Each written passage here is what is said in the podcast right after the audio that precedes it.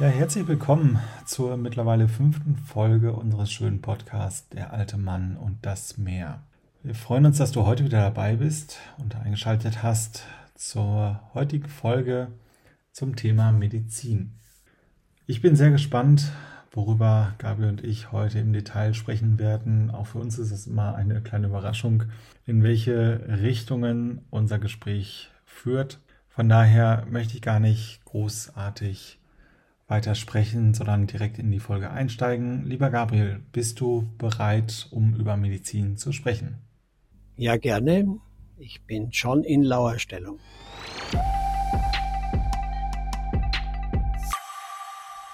Gabriel, du selbst bist ja kein Mediziner, nennst dich auch nicht Mediziner, hast aber in der Arbeit mit deinen Schützlingen schon auch medizinische Erfolge feiern können und vorzuweisen. Wie stehst du persönlich zum Thema Medizin? Das Thema Medizin ist ein großes Thema in unserer Welt und es wird immer größer. Und ich stehe diesem Bereich, dem medizinischen Bereich, sehr kritisch gegenüber, schon seit langem. Das hängt schon damit zusammen, dass man in, also dass die Medizin in meiner Kindheit schon einige Dinge veranstaltet hat, die aus heutiger Sicht, selbst von der Medizin her, von der universitären Medizin nicht mehr gut geheißen werden. Das heißt, ich bin eigentlich ein Opfer der Medizin gewesen und habe mich dann irgendwann einmal rausgebracht aus dieser Opfersituation, indem ich die Verantwortung für meine Gesundheit selbst übernommen habe. Magst du ein, zwei Beispiele nennen, was da passiert ist? Na, zum Beispiel hat man mir, als ich sechs Jahre alt war, in einer Vollnarkoseoperation die Mandeln entfernt weil man davon ausgegangen ist, dass die Mandeln gar nicht gebraucht werden und dass die schädlich sind. Und zwei Jahre später hat man dasselbe mit dem Blinddarm gemacht. Gut, der war entzündet und es war akut. Es war gar keine Frage, dass da irgendwas getan werden musste und sie haben mir damit ja auch das Leben gerettet.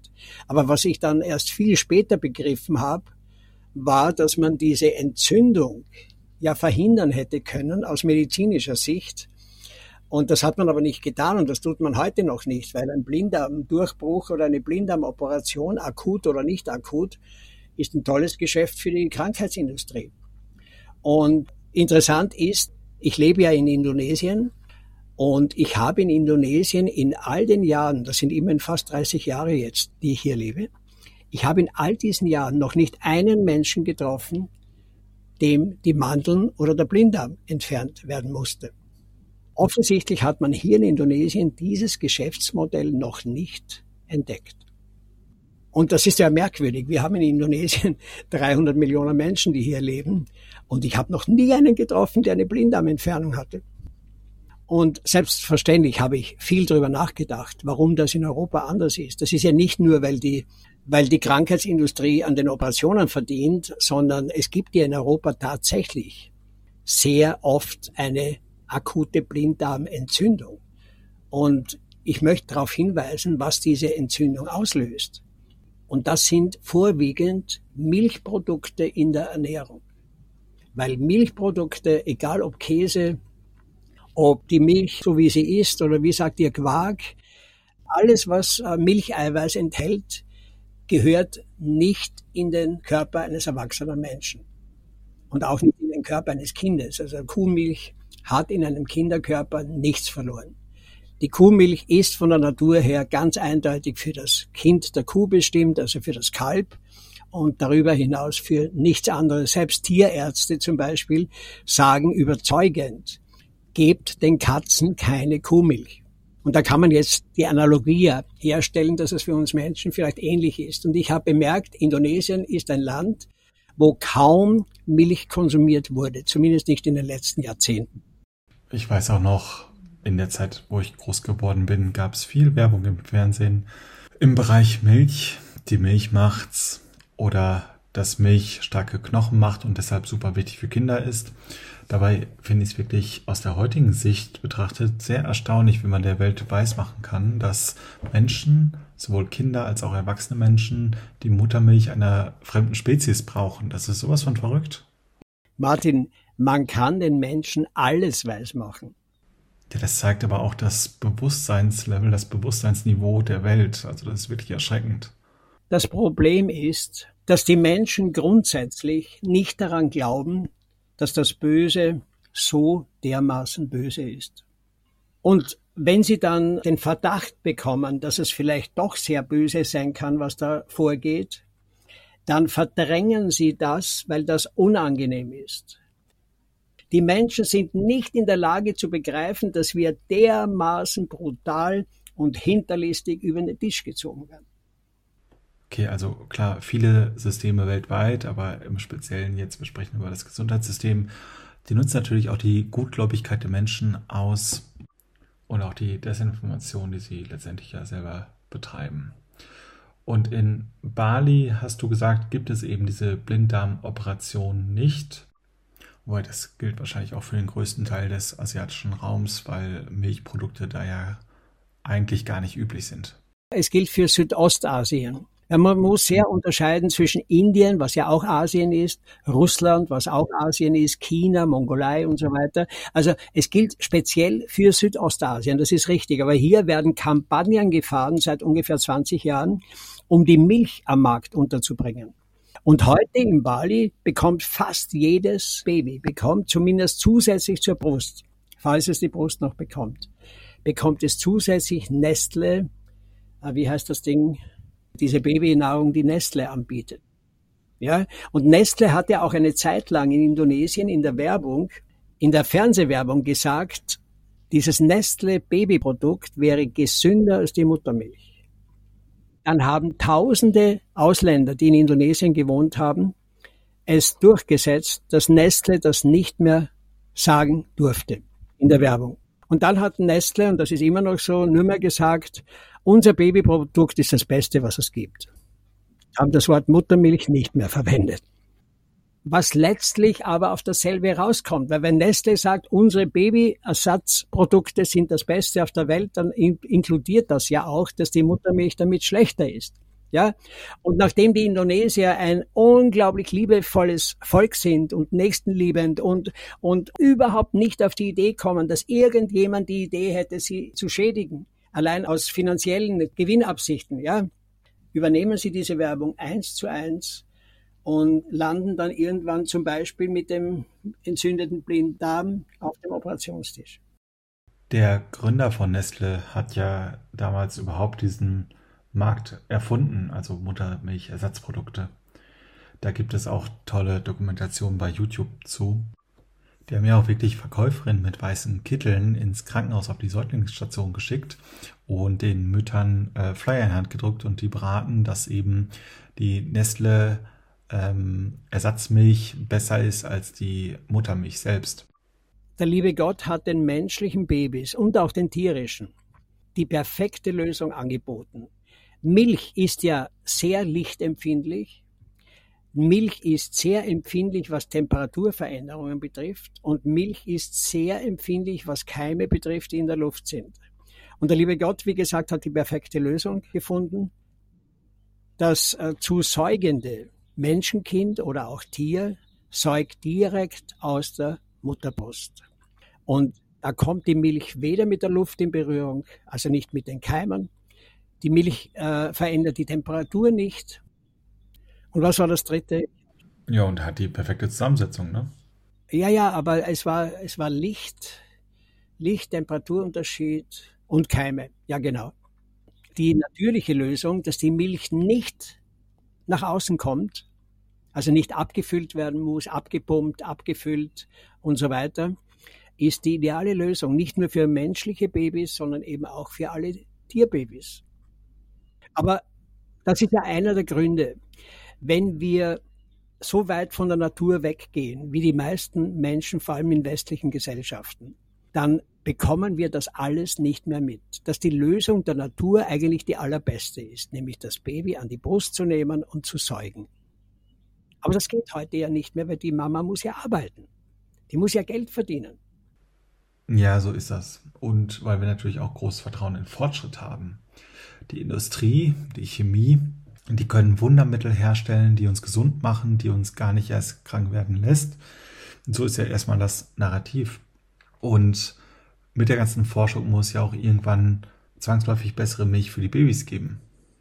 Wir sollten erkennen, dass die gesamte medizinische Industrie niemals daran interessiert sein kann, dass die Menschen auf unserem Planeten gesund sind. Genau das Gegenteil ist der Fall.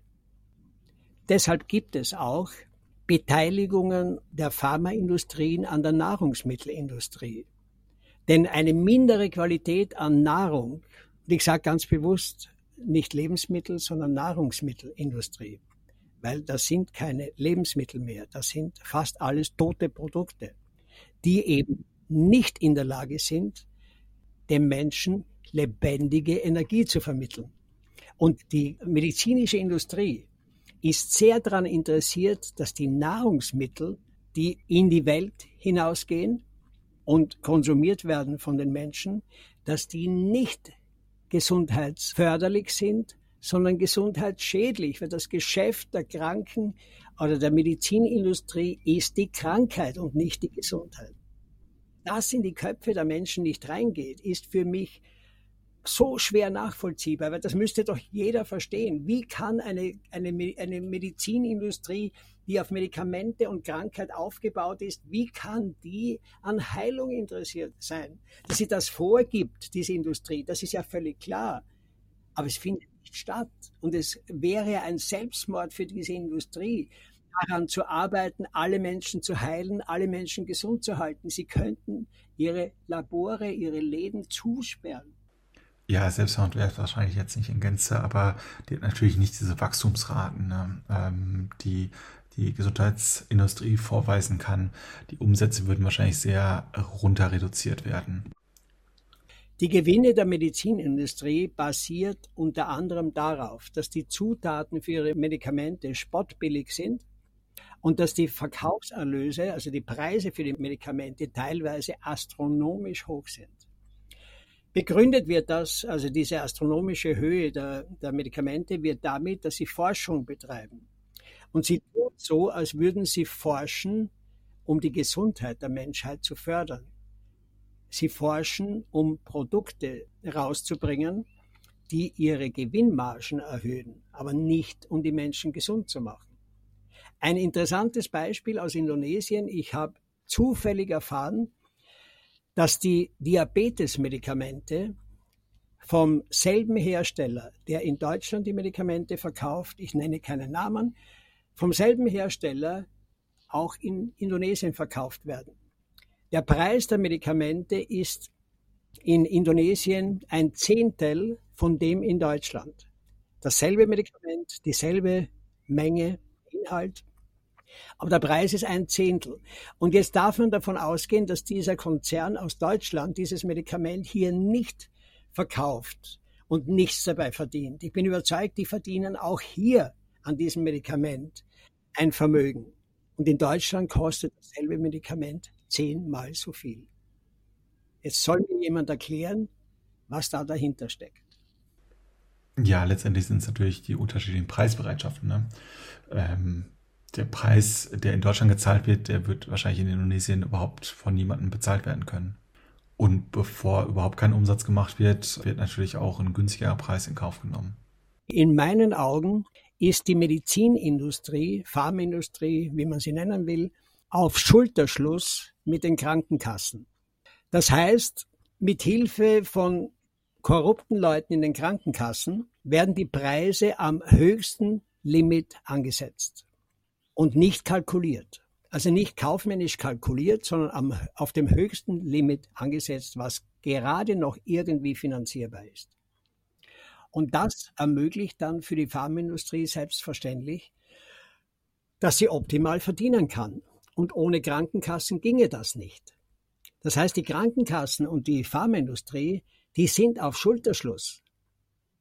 Und die Krankenkassen sind ja nahezu alle am Rande des Bankrotts, aber eben nur am Rande und nicht wirklich im Bankrott. Wir haben es hier mit einer Mafia zu tun. Und dazu kommen natürlich auch die Patente. Also, dass wenn jemand ein Medikament auf den Markt bringt, nach der Forschung, dass auch erstmal keine MeToo-Produkte angeboten werden dürfen und da natürlich in dem Zeitraum, bis dann auch Konkurrenzunternehmen das gleiche Produkt auf den Markt bringen können, dass es dann natürlich auch umsatzmäßig ausgestattet wird mit möglichst hohen Preisen, weil niemand das gleiche Medikament anbieten kann. Ja, und dann wird das, wenn das Patent, wenn die Patente abgelaufen sind, dann werden die Medikamente geringfügig verändert, neue Patente angemeldet und die ganze Geschichte geht wieder los. Fünf Jahre lang, zehn Jahre lang. Mhm.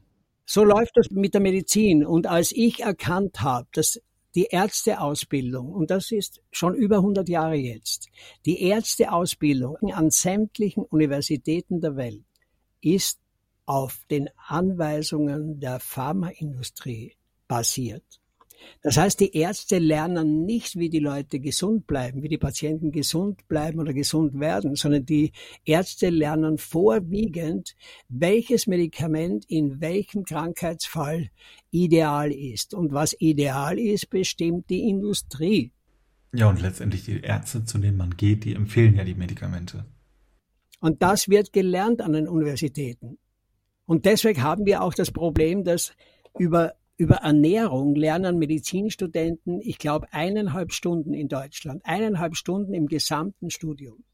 Es soll nicht erkannt werden, dass wir mit, mit einer gesunden, ausgewogenen Ernährung unser Immunsystem sehr stark halten können und damit schon einmal vielen Krankheiten extrem gut vorbeugen können. Das wird vor den Menschen, vor der Masse versteckt und geheim gehalten. Wobei ja auch gerade das Wissen um gesunde Ernährung ist ja jetzt wichtiger denn je. Denn wie du schon gesagt hast, dadurch, dass unsere Lebensmittel ja überhaupt keine Nährstoffe mehr enthalten, ist ja viel wichtiger geworden, sich über Ernährung zu informieren und zu wissen, was der Körper braucht hinsichtlich Prävention. Martin, du hast das Wort Nährstoffe ins Spiel gebracht. Äh, für mich geht es, was den Unterschied betrifft zwischen Lebens- und Nahrungsmitteln, geht es nicht um Nährstoffe. Es geht um Energie. Energie kann lebendig sein oder Energie kann tot sein. Eine Leiche ist eine tote Energie. Ein lebendiger Mensch ist eine lebendige Energie. Und genauso haben wir es in der Nahrung. Wenn du etwas Lebendiges isst, wenn du ein, etwas isst, Gemüse, Obst, was auch immer, was noch lebendig ist, was energetisch noch von dieser Lebensenergie zusammengehalten wird, dann wirst du selber diese Lebendigkeit in dein System aufnehmen können und lebendig sein. Isst du tote Nahrung, zum Beispiel Industrienahrung, zum Beispiel einen Burger, ja, das einzige, was an dem Burger lebendig sein könnte, wäre wahrscheinlich das Salatblatt und die dünne Scheibe von der Tomate. Aber nachdem das Zeug ja auch alles aus der Nahrungsmittelindustrie kommt zum Beispiel in Holland werden die Tomaten auf chemischen Nährlösungen gezogen. Das ist, in, das ist nur mehr von der Optik her eine Tomate. Das hat mit einer lebendigen Tomate überhaupt nichts zu tun. Gabriel, wann ist ein Nahrungsmittel lebendig und wann ist es schon tot? Kannst du das nochmal erklären? Als ich bei dir in Bali war, da weiß ich noch, du hattest eine Karotte in der Hand und hast gesagt, lieber Martin, ist diese Karotte lebendig oder tot? Ähm, kannst du vielleicht nochmal erklären, woran du das festmachst? Naja, bei der Karotte ist es gut. Äh, je, jede Hausfrau, die heute noch Karotten im Kühlschrank hat, und das sind ja nur wenige, nicht wenige Karotten, sondern wenige Hausfrauen, die werden wissen, dass eine Karotte, wenn man sie ein paar Tage oder vielleicht auch ein paar Wochen im Kühlschrank hat, dass die beginnt auszuwachsen. An der oberen, dicken Stelle der Karotte ja, heute wächst fast keine Karotte mehr aus, weil die wenigsten Frauen Bio-Karotten im Kühlschrank haben. Aber wenn die auswachsen, dann sehen wir, diese Karotte lebt noch.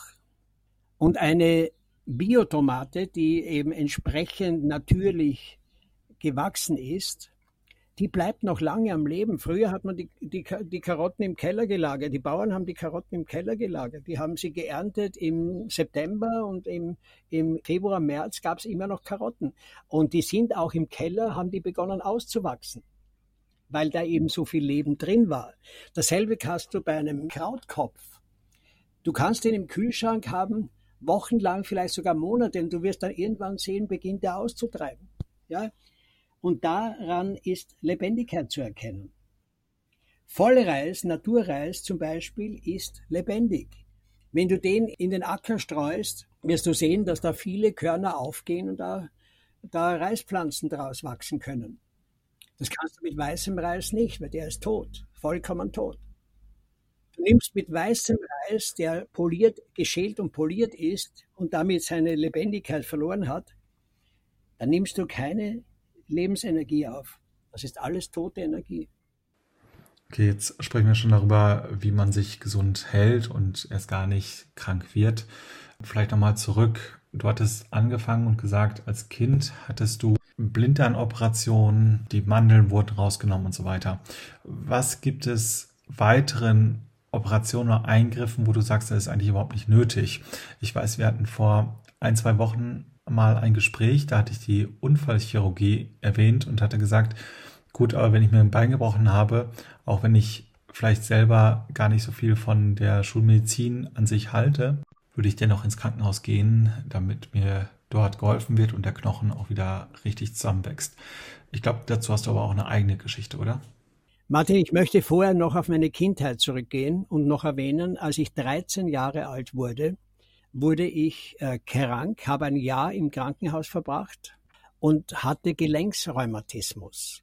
Und alle Kinderärzte der Stadt, in der ich lebte, sind da zusammengekommen und haben beraten, woher könnte bei einem 13-jährigen Jungen Rheumatismus kommen. Die standen vor einer Wand und hatten keine Ahnung, was sie machen sollten. Dann haben sie mich mit Cortison vollgebummt. Weil Cortison ist ja entzündungshemmend und die haben gedacht, das wird dann schon helfen. Und die haben an mir hunderte Tests durchgeführt, ob die Grapefruits, die ich gegessen habe, daran schuld sind oder was auch immer. Auf jeden Fall, es hat niemand gewusst, was passieren soll. Und irgendwann nach ungefähr einem Jahr hat sich das Ganze dann mehr oder weniger aufgelöst von selber. Und ich bin dann Jahre später draufgekommen, dass das höchstwahrscheinlich die Folgen der vielen Impfungen gewesen ist, die wir damals bekommen haben. Da sind die Impftrupps in die Schulen gekommen und jedes Kind musste zum Beispiel die Schluckimpfung nehmen und die Masernimpfung und was da alles war. Und später, viel später bin ich draufgekommen, dass mein Gelenksrheumatismus mit 13 Jahren höchstwahrscheinlich von den Impfungen ausgelöst wurde. Das noch zu meiner Kindheit. Was war deine Frage, Martin? Die letzte war dann, ja, äh, genau, Knochenbrüche und so weiter. Mir sagen viele Leute, ja, ich gehe eigentlich gar nicht zum Arzt und ich weiß selber, dass die ganz, dass diese gesamte Medizin ja nicht sehr vertrauenswürdig ist und äh, vorwiegend auf Gewinne aus ist. Aber wenn ich mir zum Beispiel einen Knochen breche, die Hand breche oder was auch immer, dann gehe ich selbstverständlich in die Unfallchirurgie. Ich habe in Bali ein paar Unfälle gehabt, wo ich mir Knochenbrüche zugezogen habe und ich habe die Sache selber geregelt. Ich hatte einen dreifachen, einen dreifachen Knochenbruch, davon ja, einen vierfachen Knochenbruch, dreifach offener Knochenbruch und einmal nicht offen, und zwar am linken Fuß. Und es war eigentlich schrecklich. Es hat auch sehr, sehr weh getan, aber ich bin nicht ins Krankenhaus gegangen, weil ich zu wenig Vertrauen habe. Und ich habe darauf vertraut, dass mein Körper, wenn ich ihn in Ruhe lasse und ihm Zeit gebe, die Heilung selber durchzuführen, dass mein Körper die Blaupause hat, das alles so zusammenwachsen zu lassen, wie es sein soll. Und tatsächlich war es so. Ich kann diesen Fuß heute völlig normal bewegen. Und ich habe mit vielen Menschen gesprochen hier in Bali, und wir haben ja Menschen aus der ganzen Welt in Bali, die ähnliche Knochenbrüche hatten oder ähnliche Verletzungen, und die dann von der Unfallchirurgie zusammengenagelt oder zusammengeschraubt wurden. Und alle, ohne Ausnahme, haben mir dann bestätigt, dass sie nachher, nachdem die Schrauben oder Nägel wieder entfernt wurden, dass sie dann nicht mehr normal gehen konnten und dass sie Behinderungen hatten. Und dazu noch ein Beispiel. Ich habe mir beim Surfen mit der scharfen Finne meines Surfboards in einer Welle, die mich da mitgenommen hat und, und wo, wo das Surfboard an meinen Oberschenkel gepresst wurde, habe ich mir ein Stück vom Muskel, vielleicht in der Größe von eineinhalb mal eineinhalb Zentimeter, so in der, als Würfel, herausgeschnitten und dieser Würfel hing nur mehr an einem Hautfetzen an meinem Oberschenkel, als ich aus dem Wasser raus bin. Und ich wusste dann nicht, was ich machen soll. Soll ich das Ding jetzt wegreißen das hätte wahrscheinlich noch ziemlich wehgetan. Und ich habe mich dann einfach entschieden, das Ding wieder reinzustecken, diesen Würfel. Und dann hatte ich den intuitiven Auftrag von meinem höheren Selbst, würde ich heute behaupten. und bin 20 Minuten am Strand im Schatten gesessen und habe mit der flachen Hand auf diese Verletzung leicht draufgedrückt. Also auf den hinein, zurück, hineingesteckten Würfel, der da in meinem Oberschenkel war. Nach 20 Minuten bin ich nach Hause gegangen und am Nachmittag, wo ich eigentlich vorhatte, wieder surfen zu gehen, habe ich geschaut, wie es da mit meiner Verletzung ausschaut und ich habe sie nicht mehr gefunden. Ich habe die Stelle nicht mehr gefunden, wo ich den Würfel hineingesteckt habe. Und warum war das so? Weil man muss sich vorstellen, die Oberfläche von diesem Muskel, ja, die Zellen an der Oberfläche sind ja lebendig, sowohl innen drin im, im Oberschenkel, also wo dieses Stück rausgesteckt wurde, als auch an dem Stück, das heraus ist. Wenn ich das ganz schnell zurückstecke, dann verschränken sich die Zellen wieder.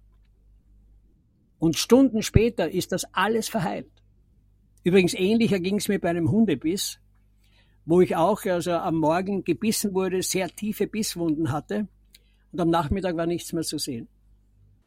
Ja, das ist wirklich kaum zu glauben. Also ich hatte auch mal einen Hundebiss und ich sehe heute noch die Narbe an meinem Unterarm.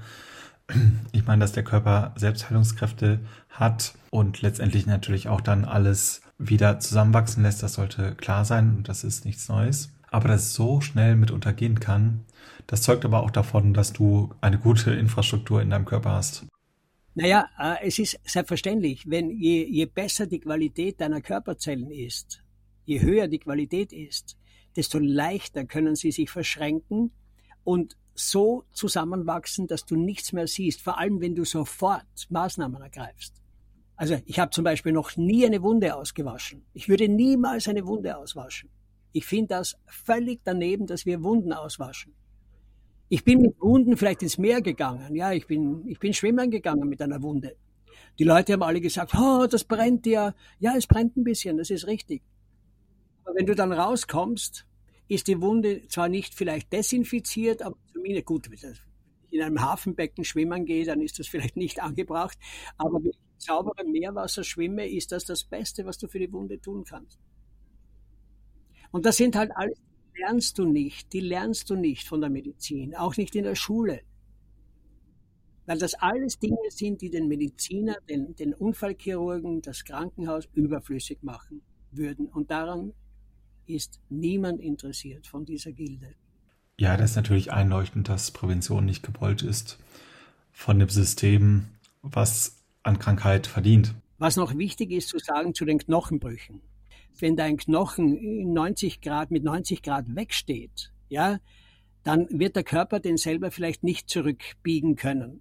Ja, und da habe ich in Asien wieder beobachtet, bei Unfällen, da gibt es noch unzählige Leute, die am Straßenrand, wenn jemand einen Knochenbruch hat, die am Straßenrand tätig werden mit dem Verunfallten und sofort diesen Knochen in die richtige, in die richtige Position zurückbringen.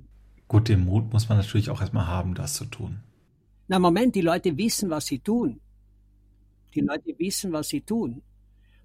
Und die Unfallopfer wissen meistens auch, dass der, der das tut, weiß, was er tut. Und ich habe eine Frau erlebt, da hat ein Mann ihr, die hat sich den Fuß gebrochen bei einem Mopedunfall, der hat ihr den Knochen eingerichtet und die ging dann auf den eigenen Füßen von der Unfallstelle zurück zum Moped. Gut, dann haben wir natürlich auch wieder das Thema Eigenverantwortung, was wir gerade in der westlichen Welt gar nicht mehr wahrnehmen. Wir haben Spezialisten für alles. Wenn etwas ist, dann gehen wir natürlich lieber zum Spezialisten, als in die Eigenverantwortung zu gehen. Und mit Knochenbrüchen kennt man sich erst recht nicht aus, also lässt man lieber von einem Spezialisten machen. Ja, darum haben wir das hier in Asien, das ist auch auf den Philippinen so, nicht nur in Indonesien. Es gibt hier sehr viele Leute, die viel Ahnung haben von Knochenbrüchen. Zum Beispiel die Großmutter von Agus, von einem meiner Ziehsöhne, die ist weit, weit hin in Java bekannt, dass sie Knochenbrüche innerhalb von Minuten reparieren kann. Da gehen die, kommen die Leute aus hunderten Kilometern Entfernung und das ist eine Bäuerin, eine ganz einfache Frau. Die hatten wir, die Leute hatten wir übrigens auch in der Steiermark, kann ich mich erinnern. Diese Frau richtet den Knochen ein. Das kann ein bisschen wehtun. Aber diese Brüche können dann innerhalb von Stunden, spätestens zwei, drei Tagen heilen. Agus, der Sohn dieser Frau, hatte bis zu seinem 17. Lebensjahr 27 Knochenbrüche. Weil er vom Baum gefallen ist, weil sie mit dem Moped gestürzt sind, alles Mögliche, ja.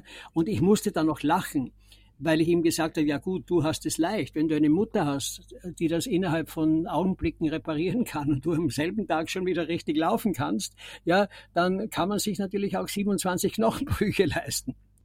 Und wir haben in Indonesien noch viele Leute, die auf diesem Gebiet wirklich, wirklich, wirklich sehr, sehr klug sind und klug handeln.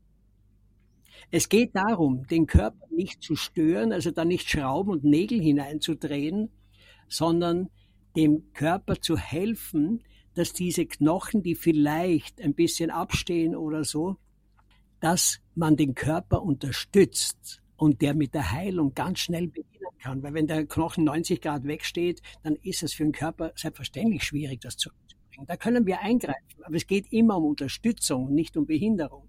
Die Medizin die moderne Medizin, die behindert auf fast allen Ebenen, statt zu unterstützen. Du hattest von dem Stück Muskelgewebe, von deinem, ich glaube, Oberschenkel war es, gesprochen, in den du dann wieder reingesteckt hast und dann konntest äh, verwachsen, verheilen. Wie weit geht denn das, was der Körper imstande ist? Also würdest du auch sagen, dass in dem Fall, wenn man sich jetzt den Finger abschneidet, was würdest du tun? Würdest du ihn auch wieder dran setzen, verbinden und abwarten?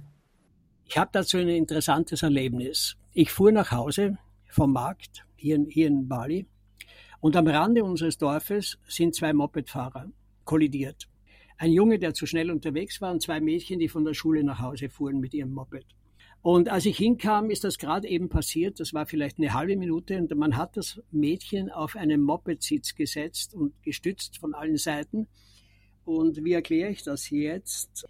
die hat sich äh, die Bodenplatte von dem Moped, also eine stabile Eisenplatte, hat ihr vom kleinen Zehen bis zur, von der kleinen Zehe bis zur großen Zehe alle vier Zehen abgetrennt. Und die hingen dann nur mehr an der Haut runter. Da war die große Zehe war noch weitgehend intakt und die anderen vier Zehen waren abgetrennt. Und ich schaue mir das an und habe mir gedacht, mein Gott, wie leicht könnte ich diesem Mädchen helfen, ihren Fuß in wenigen Tagen oder Wochen wieder völlig intakt verwenden zu können. Und ich habe dann überlegt, äh, ob ich das jetzt machen soll oder nicht. Und ich habe mich entschieden, nach Hause zu fahren und nichts zu tun. Wäre ich nämlich aktiv geworden, hätte ich massive Probleme mit der Familie und möglicherweise auch mit den Behörden bekommen. Weil man mir eine Einmischung in medizinische Belange vorgehalten hätte, und nicht begreifen hätte können, dass ich helfen kann. Was hätte ich gemacht? Ich hätte nichts anderes gemacht, als eine halbe Stunde, Stunde zu verwenden, um diesen abgetrennten Teil einfach ganz leicht an den Fuß anzudrücken. Und ich sage dir mal, der Körper ist in der Lage, wenn du das sofort machst, innerhalb von Minuten, dann verbinden sich die Zellen und der Körper findet selber, welche Nervenbahnen, welche Blutbahnen, was er da verbinden muss. Das macht der Körper selber. Das sieht nachher vielleicht nicht ganz so geordnet aus, wie es vorher ausgesehen hat. Aber es funktioniert. Davon bin ich überzeugt. Und wenn ich diesen Unfall, denselben Unfall erlebt hätte, irgendwo in Sumbawa, 100 Kilometer entfernt von der nächsten Krankenstation, ich hätte das gemacht und alle wären dankbar gewesen. Und es hätte funktioniert. Davon bin ich restlos überzeugt. Gibt es denn Bereiche, in denen du sagst, okay, das ist wirklich schwierig, aus eigenen Mitteln zu stemmen oder wieder zu richten, wo du sagst, in den Fällen würde ich auf jeden Fall zum Arzt, zum Krankenhaus gehen oder vielleicht auch zu jemand anderem? Ja, Martin, ich brauche nur meine eigene Geschichte anschauen. Ich habe mir durch, äh, das ist zumindest die offizielle Version, durch zu viel Sonnenbestrahlung, habe ich mir einen Hautkrebs eingehandelt. Und äh, da sind dann an meiner Hautoberfläche Tumore gewachsen. Und ich habe alle meine, meine eigenen Heillehren angewendet und alles Mögliche probiert, um diese Tumore klein zu halten oder kleiner zu machen. Ist mir aber nicht gelungen und das hängt vielleicht damit zusammen, dass es äh, relativ schwierig ist, sich selbst in so einer Situation zu behandeln. Anyway, es ist mir nicht geglückt und eines Tages stand ich vor der Frage, lasse ich mich jetzt von diesen Tumoren umbringen oder gehe ich doch zur Schulmedizin? Ich habe mich dann äh, entschieden, mich doch der Medizin anzuvertrauen. Und der Zufall hat mich dann zum angeblich besten balinesischen Krebsspezialisten geführt. Und ich hab, war dann einverstanden, er hat gesagt, er kann, ich hab, hatte acht Tumore, das ist ein halbes Jahr her. Und der hat sich dann, hat, hat mir dann empfohlen, alle acht Tumore in einer Operation zu entfernen. Bei meiner Einstellung zur universitären Medizin, Martin, kannst du dir vorstellen, was das für eine Entscheidung für mich war. Aber ich habe dann eben nur mehr die Möglichkeit gehabt, sterben oder überleben. Oder meinetwegen auch in einem Krankenhauskeim zu sterben. Ja, aber okay, dann hätte ich es wenigstens probiert. Und ich habe das dann auch gemacht. Und tatsächlich habe ich mir die Tumore entfernen lassen. Und jetzt habe ich selbstverständlich alle Möglichkeiten, präventiv dafür zu sorgen, dass diese Tumore nicht mehr wachsen oder auch keine anderen wachsen.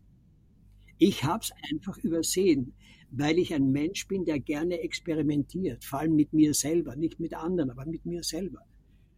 Und deswegen bin ich bei meinen Knochenbrüchen auch nicht ins Krankenhaus ge gegangen, weil ich eben mir gesagt habe, das ist eine Möglichkeit zu lernen.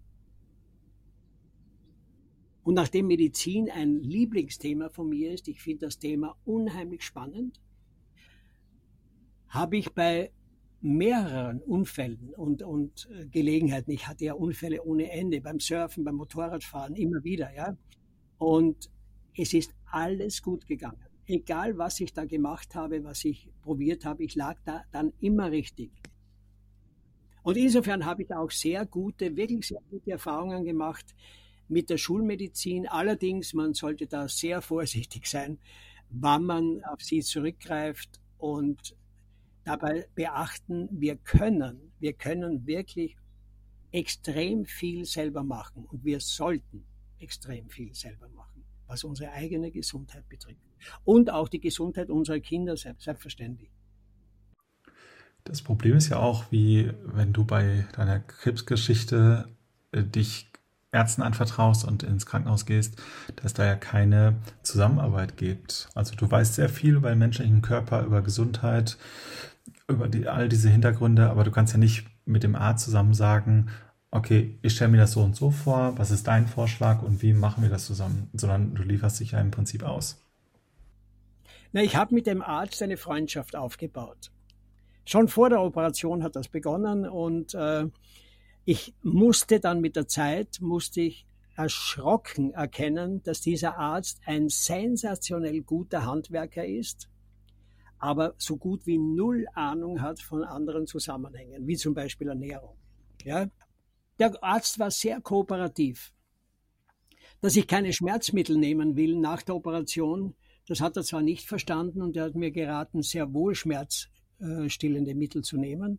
Ich habe es dann aber nicht getan und er hat mir dann gestanden, ich war der erste Patient in seinem Leben, der ohne Schmerzmittel eine solche Operation überstanden hat. Und die Schwestern waren auch alle total fasziniert, wie ich, weil die wussten ja, dass ich keine Schmerzmittel nehme, äh, die waren total fasziniert, wie das möglich ist.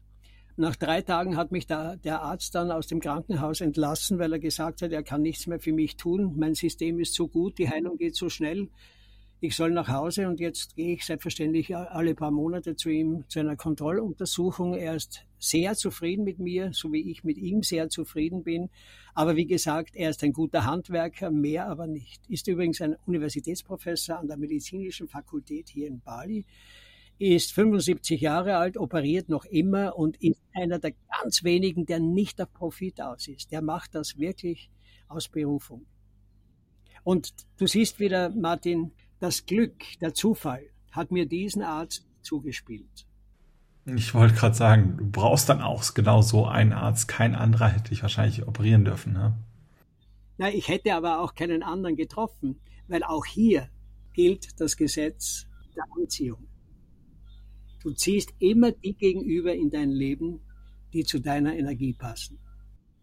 Ich mache ja auch Mediationen, zum Beispiel mit Ehepaaren, die nicht mehr miteinander zurande kommen. Und wenn ich den Leuten dann erkläre, weil da sagt ja jeder, der andere wäre der Böse und der Schlechte und er selber der Gute. Ja? Und wenn ich den Leuten dann erkläre, das ist gar nicht möglich, aufgrund der Anziehung, des Gesetzes der Anziehung, seid ihr beides auf derselben Ebene, ihr wollt es nur nicht erkennen. Und meine Aufgabe als Mediator ist, den beiden klarzumachen, keiner von euch ist besser und keiner von euch ist schlechter. Arrangiert euch mit euren Schattenseiten und macht was draus. Und Martin, du wirst es nicht glauben, es funktioniert. Ich habe wirklich vielen Leuten geholfen, genau über diese Information, über das Gesetz der Anziehung zu erkennen, wir haben es in der eigenen Hand. Wir haben es immer in der eigenen Hand. Und wenn wir es aus der Hand geben, dann kann es gefährlich werden. Ich hatte gerade gedacht, du bist ja wirklich in super vielen Bereichen aktiv. Es gibt, glaube ich, keinen Lebensbereich, wo ich sagen würde, ah, der kann der Gabriel jetzt nicht helfen. Aber es sind, glaube ich, auch immer dieselben grundlegenden universellen Gesetze, die zum Tragen kommen. In allen Lebensbereichen. In allen Lebensbereichen auf allen Ebenen. Es, ist, es wirken immer dieselben Gesetze. Das Gesetz der Anziehung zum Beispiel oder das Gesetz des Sehens und Erntens, das ja auch im Volksmund sehr gut rauskommt, wo es heißt, wie du in den Wald hineinrufst, so schallt es zurück. Wenn die Menschen das erkennen würden, dann würden sie nicht sagen, der Mensch, der mich da jetzt angeschrien hat, ist böse, sondern sie würden sich fragen, wann oder wo habe ich jemanden angeschrien, dass ich jetzt erleben muss, dass ich angeschrien werde.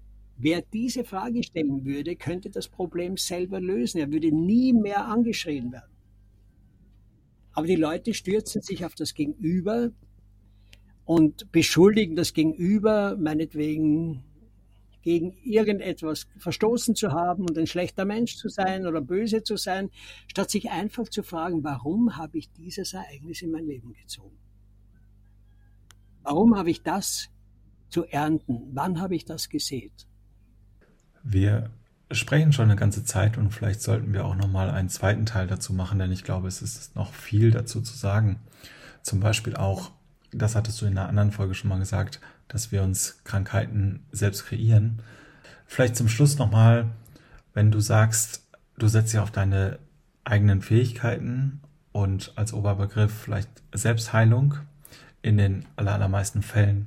Vielleicht kannst du noch mal zusammenfassen. Ich habe für mich rausgezogen, was braucht es dafür, damit das Glück, damit das funktioniert.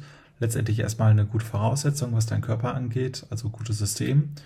Dann natürlich auch Wissen über bestimmte Mechanismen oder Naturgesetze und natürlich die Eigenverantwortung, dass man seine Verantwortung also nicht rausgibt an vermeintliche Experten, die es besser wissen, sondern dass man selber für sich einsteht. Ist das so richtig? Würdest du das unterschreiben oder gibt es noch etwas, was ich übersehen habe? Einer der wesentlichen Punkte, wenn wir gesund und lange leben wollen, ist, dass wir zuerst einmal auf unseren Körper achten. Weil der Körper ist ja der Tempel, in dem wir leben, die Wohnstätte, in der wir leben.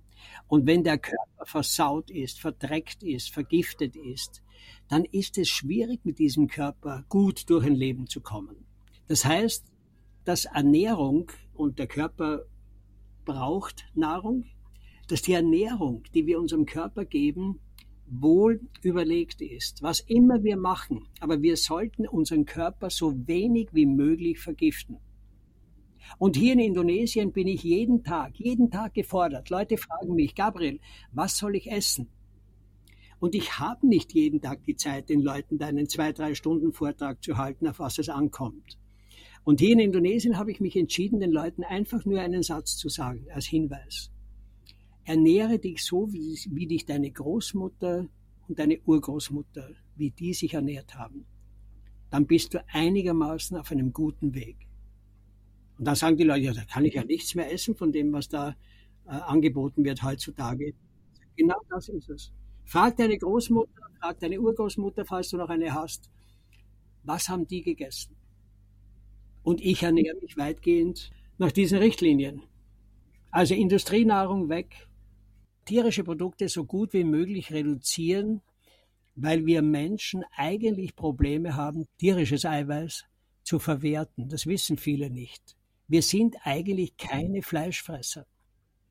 Das allein beweist unser Darm. Wenn du vergleichst, ein Löwe oder ein Hund, die eindeutig, oder ein Wolf, die sind eindeutig Fleischfresser. Die haben alle einen kurzen Darm. Wir Menschen haben einen sehr langen Darm.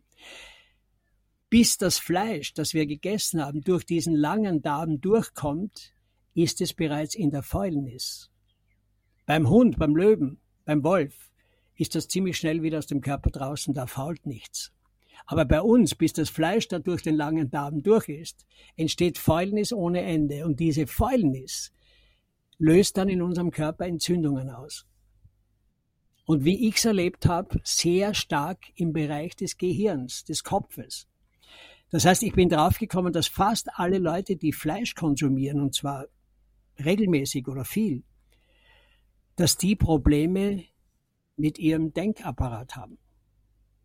Warum?